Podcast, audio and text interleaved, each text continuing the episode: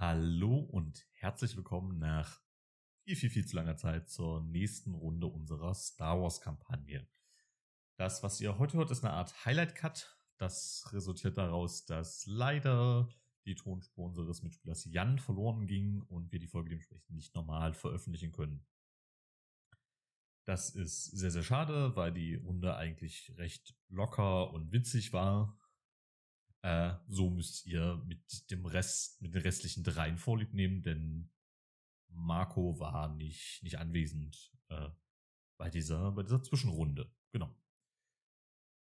Eine weitere Sache ist, dass äh, ich mir an dem Tag, an dem wir das aufgenommen haben, das war Mitte März 2019, also auch schon ziemlich lang her, die Nase beim Vespo-Training angeknackst habe und dementsprechend äh, noch lauter Atem als üblicherweise. Das ist auch seitdem so geblieben, da ich das nicht, mich darum nicht habe kümmern können oder es nicht getan habe, besser gesagt.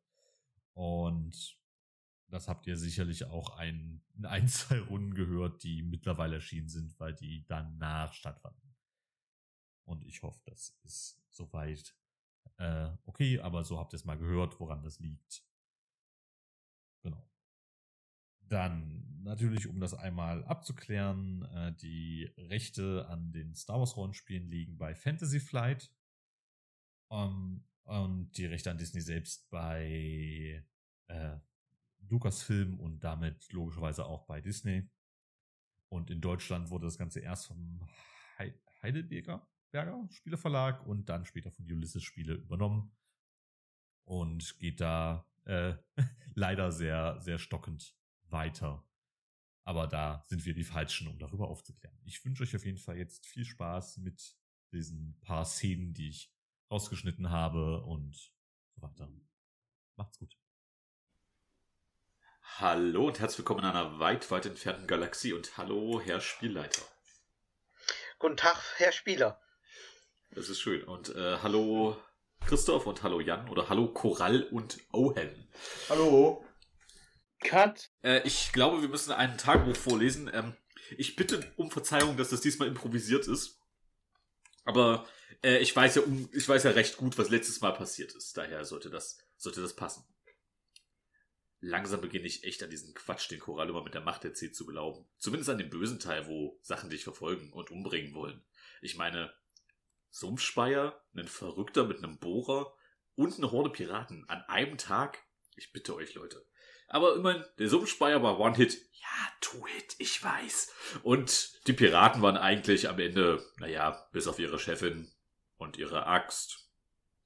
Ja, vor allem ihre Axt. Eigentlich ziemliche Luschen.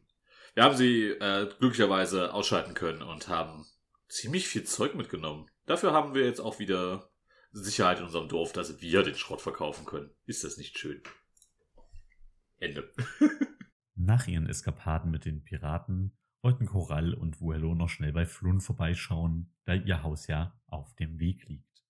Auf dem Weg liegt es aber, ich weiß gerade nicht, welche Uhrzeit wir gerade haben. Haha. Genial. Du bist eigentlich ein netter Kerl, vergiss das nicht. Stimmt ja. Du bist ein ziemlich netter Kerl, wenn man es mal genau nimmt. Falsche Charakter ausgesucht, oder? Ich glaube auch, wir hätten, wir hätten tauschen sollen. Nachdem sie über ihre erfolgreiche Mission Bericht erstattet haben, wenden sie sich wieder dem Schrottplatz zu. Doch auf dem Weg treffen unsere Helden auf Owen. Äh, ja, ja, alles okay. Du hättest sehr viel Spaß gehabt. Äh, Sumpfspeier, Piraten und so ein Verrückter, bei dem es sich angefühlt hat, so eine Schleim in deinen Körper kriecht, wenn er dich ansieht. Der Typ, der war viel, viel weiter an der dunklen Seite drin. Das ist unglaublich. Ja, äh, apropos, der Typ, der da gerade über dunkle Seite redet, das ist mein Chef. Den wollte ich dir ja noch vorstellen. Äh, Chef, das ist Owen. Mit dem war ich äh, im Sumpf. Nur wenige Worte reichen aus, um Korall davon zu überzeugen, Owen auf dem Schrottplatz unterkommen zu lassen. Da dieser allerdings über kaum finanzielle Mittel verfügt, bietet er ihm an, für ihn zu arbeiten. Vuello erklärt, was dabei zu tun wäre. Okay, also äh, meistens, also ich sortiere Schrott und mache Lieferdienste und ab und zu rette ich Leute aus brenzligen Situationen. Das ist auch so ein bisschen Zeitbusiness von uns. Könnte man sagen. Ähm, Und du kannst mir erstmal dabei helfen und wenn du, was weiß ich, ein bisschen basteln kannst oder irgendwas instand setzen kannst oder vielleicht auch ein bisschen Public Relation kannst, wie der Scheiß heißt, äh, dann wäre das uns eine große Hilfe, glaube ich. Wie er sagt. Owen ist einverstanden und zusammen begibt sich die Gruppe zu Corals Schrottplatz. Dort angefangen fallen dem Twi'lek einige Graffiti auf, die an den Wänden angebracht sind. Ja, ja, also Vuelo hat äh, Graffiti mit Beschriftung angebracht, auf äh, nach mit Absprache mit Choral, weil der wollte erst die Graffitis nicht haben, aber meine waren gut.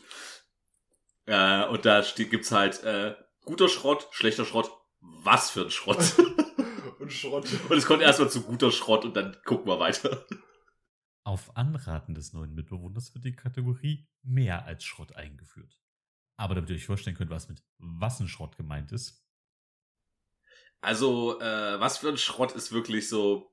Ähm, ich, ich, ich möchte eine kurze Anekdote erzählen über einen Mann, der sammelt Holz und Metall. Der hat einen Holzschuppen gebaut, um darin Holz zu schlagen. Dieses Holz ist dort schon so lange, dass der untere Teil quasi schon wieder Erde ist und das Metall ist so verrostet, dass wenn man es anfasst, es wahrscheinlich auseinanderbricht. Und das ist ungefähr was für ein Schrott. Boel und sein Chef gehen alleine hinunter den Tempel, da Choral Owen noch nicht über alle Geheimnisse aufklären möchte. Während sich unser Lieblingsboxer die rosa Kochschürze umwirft, um der Gruppe ein wenig zu essen zu zaubern, stellt Choral fest, dass Cosmo wieder bei seiner Familie ist. Davor hat er aber noch den Schlepper repariert. Wir haben Kettenfahrzeug? Wusste ich auch noch nicht, aber super, Dankeschön. D d danke, nicht anwesender äh, Cosmo. Es vergehen einige Tage und Owen und Willow arbeiten an der Hütte, die sie zwischen der Schrottpresse und dem Haus der Gruppe platzieren. In großen roten Lettern prangt auf ihr Owens Hütte. Unterdessen wird die frisch erbeutete Jacke ein wenig angepasst. Ja, Ähm, ich, würde, ich würde gerne meinen neuen Style beschreiben, wenn das für euch okay ist. Mach mal. Äh, die Jacke ist blau, ist so, ein- so ein kurzer Mantel, also so bis so ein bisschen über den Hintern. Äh, äh, ist mit so, äh, also so zum, zum vorne festschnüren, aber sonst ist der eigentlich offen und hat eine relativ breite Kapuze und über den Rücken, quasi von den Schultern bis ungefähr zum Steiß, läuft in rot ein großes V. Okay.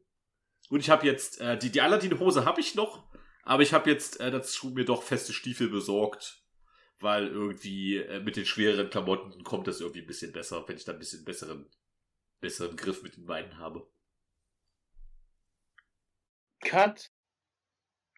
Nö, okay. Ähm, du bekommst einen Anruf von einem gewissen Talmagur. Talma hier.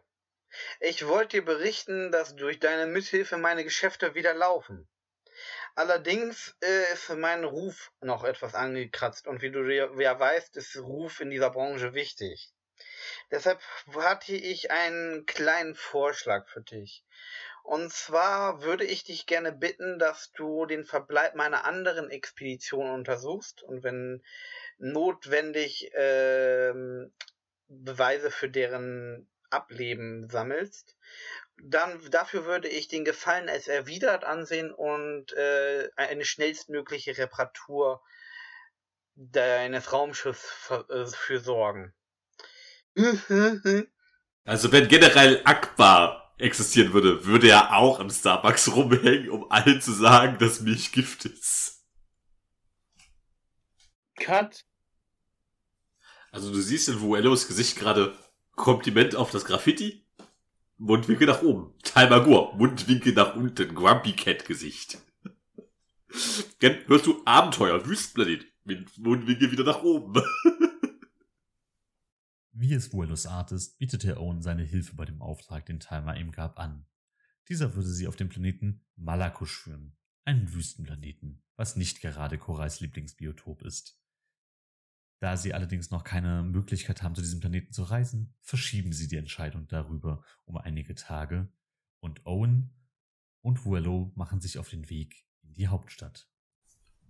Nee, aber dann würde ich sagen, äh, gebe ich mal Vollgas, was höchstwahrscheinlich nicht allzu viel ist bei dem Ding. Nee, Machst du schon. also äh, ihr, ihr braucht ungefähr sechs Stunden zum, zum zur Hauptstadt. Ja, also ich, ich, glaub, ich glaube, äh, wir haben eine, eine Musikdatei laufen, die hängt aber. Das heißt, die ist einem Dauerloop. Und äh, dann, haben wir, dann haben wir den Roadtrip unseres Lebens. Ja, da ist alles passiert. Also wir sind über Matsch gefahren und über Matsch gefahren und haben dabei das gleiche Lied immer und immer wieder gehört. Erst haben wir gelacht und mitgesungen, dann haben wir geheult und dann haben wir gestritten und dann haben wir wieder gelacht und mitgesungen. Cut. Also die ähm, Hauptstadt ist äh, geschäftig, alles relativ schick gehalten. Man sieht halt öfters mal äh, ja sagen wir mal, äh, metamenschlich, also äh, intelligente Lebewesen, die dafür abgestellt wurden, aufzuräumen, sauber zu machen. Ihr seht in der Ferne, also ihr seid ja im südlichen Teil angekommen, äh, seht ihr den Sandstrand mit seinen schwimmenden Hotels. Relativ zentral ist der Flug, äh, Raumhafen. Und äh, kaum, dass ihr die Wohnbereiche verlassen habt und ins äh, weiter reinkommt, wo ihr die ersten Cafés sind, ähm, spürt ihr sofort eine Aufregung, die die ganze Stadt packt. Auf jedem Bildschirm, in den Cafés, in den Kaufhäusern, auch äh, teilweise in den Wohnungen, wo ihr reinschauen könnt, werden automatisch die Planetennachrichten eingeblendet. Der Nachrichtensprecher berichtet während äh, davon, dass drei Sternzerstörer ins System gesprungen sind. Gleichzeitig läuft so neben ihnen, wie man es so kennt, ähm, die, die, das Video davon rein. Und nun äh, hängen sie im Weltraum unweit des Planeten. Es gibt noch keine offiziellen Ankündigungen dazu, deshalb wird über viele Gerüchte spekuliert. Der Nachrichtensprecher nennt die wahrscheinlichsten, von wegen, äh, dass das Imperium Präsenz zeigen will, dass dies der Vormarsch in eine andere Region ist und dergleichen. Aber natürlich auf den Straßen hört ihr auch Gerüchte, dass euer Planet äh, vielleicht erobert werden soll oder dass äh, es kommen auch Gerüchte über ein Jedi auf, der gesichtet worden sein soll und äh, weswegen die Inquisition äh, gekommen ist. Außerdem wird berichtet, dass das einzige Reiseunternehmen, was Flüge von und nach Dross anbietet, äh, die Flüge bis auf weiteres gestrichen hat. Einem Weltklasse-Schmuggler wie Owen ist natürlich bewusst, dass in einer solchen Situation die offiziellen Wege blockiert sein werden und sie daher vielleicht auf etwas zwielichtiges Gesinde zurückgreifen müssen. Also auf in die Kantina. Das Ergebnis dort ist leider mehr als enttäuschend. Es drückt sich keine Gestalt in den Schatten rum, vor der ein anderer Typ steht, der auf ihn schießen möchte und gerade erschossen wird. Nein. Okay. Nein, nein, definitiv nicht. Mit dem hätte ich auch nicht reden wollen, der ist ein Arschloch. Der ist Lübu Wei, den kenne ich nämlich. Der hat mit der Granate an den Kopf geworfen und ist weggerannt. Cut. Genau. Ähm, als ihr beide die Kantina verlasst und ein kleines Stück gegangen seid, ähm, geht auf euch ein Zelkast zu.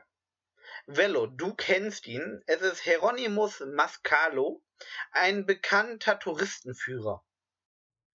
Vuelos alter Freund Ronny beschwatzt die beiden zur Besichtigung eines angeblichen Jedi-Tempels, der in der Nähe entdeckt wurde. Mit dessen Gleiter begeben sie sich zu Korall, um ihn mit auf diese Reise zu nehmen. Die Ruinen, also ihr, äh, die Insel ist sternförmig. Das einzige kleine Dorf Wex liegt an einer dieser Zacken und ihr werdet dann so, ähm, einem Pfad hinaufgeführt, die zu einem leicht erhöhten Plateau genau im Zentrum der Insel führt. Ähm, auf diesem Plateau liegen die verfa äh, einige verfallene Gebäude, die äh, sehr exotisch aussehen. Koral ist bei den Ausführungen des Touristenführers ein wenig skeptisch passt auch, weil du bist ja auch so ein bisschen hier aufgewachsen und mit der Geschichte dieses Planeten und bist ja auch mit der Geschichte dieses Planeten vertraut.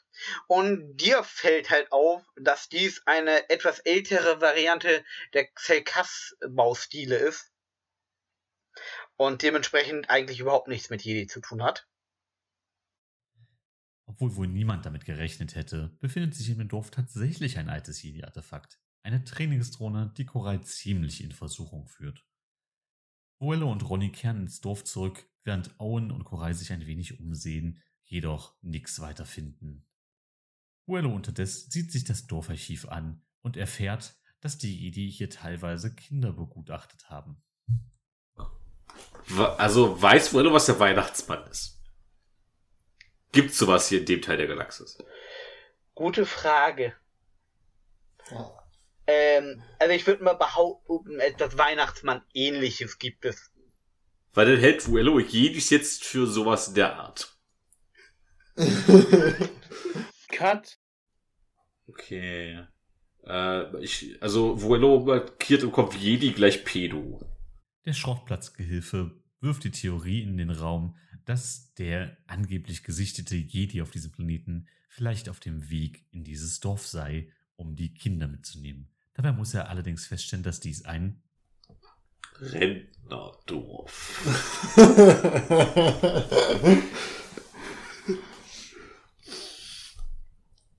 ist. Korall, der von seiner Besichtigungstour zurück ist, sieht sich ebenfalls die Aufzeichnung an und erinnert sich, dass solche Touren von quasi Jedi-Talent-Scouts früher sehr üblich waren. Im restlichen Dorf befinden sich einige Souvenirstände mit Artefakten. Was sagt das fachgeschulte Auge darüber? Banane. ja, richtig Banane. Cut. Ähm, wobei Coral dir fällt auf, dass einer der äh, dass einige der äh, Perlenschnüren tatsächlich relativ authentisch sind. So wie die Jedi-Padawane sie getragen haben, wenn es Spätchen war, die keine Haare hatten. Also die mit Haare hatten halt den Padawan-Zopf und alle ohne hatten halt so eine Perlenkette. Allerdings ist das auch für alle aquatische Lebensformen so die Standard-Perlenkette. Hieronymus bringt die Gruppe zurück in die Hauptstadt, in der sie sich noch kurz umsehen, schließlich aber doch zurück nach Wano fahren. Okay, ja, dann würde ich mal sagen, äh, Roadtrip! Genau. Oh, nee. Sechs Stunden mit dem gleichen Musikstück, Choral. Was denkst du? Ich setze mich irgendwo hin und am besten draußen. Auf den Ladefläche. ja. Ja. Wo, Vuelo fährt das Ding. Es ist ex es sind exakt die gleichen Szenen wie vorhin, bloß umgedreht. Schlimm genug. Aber am Ende verstehen wir uns halt wieder. Dadurch ist alles okay. Und das war's für heute. Beim nächsten Mal geht's dann wieder mit etwas normaleren Folgen weiter. Und für die Leute, die die Star Wars Runde vermisst haben, es gibt genug Material und da wird in nächster Zeit einiges kommen. Ich hoffe, ihr freut euch drauf. Bye.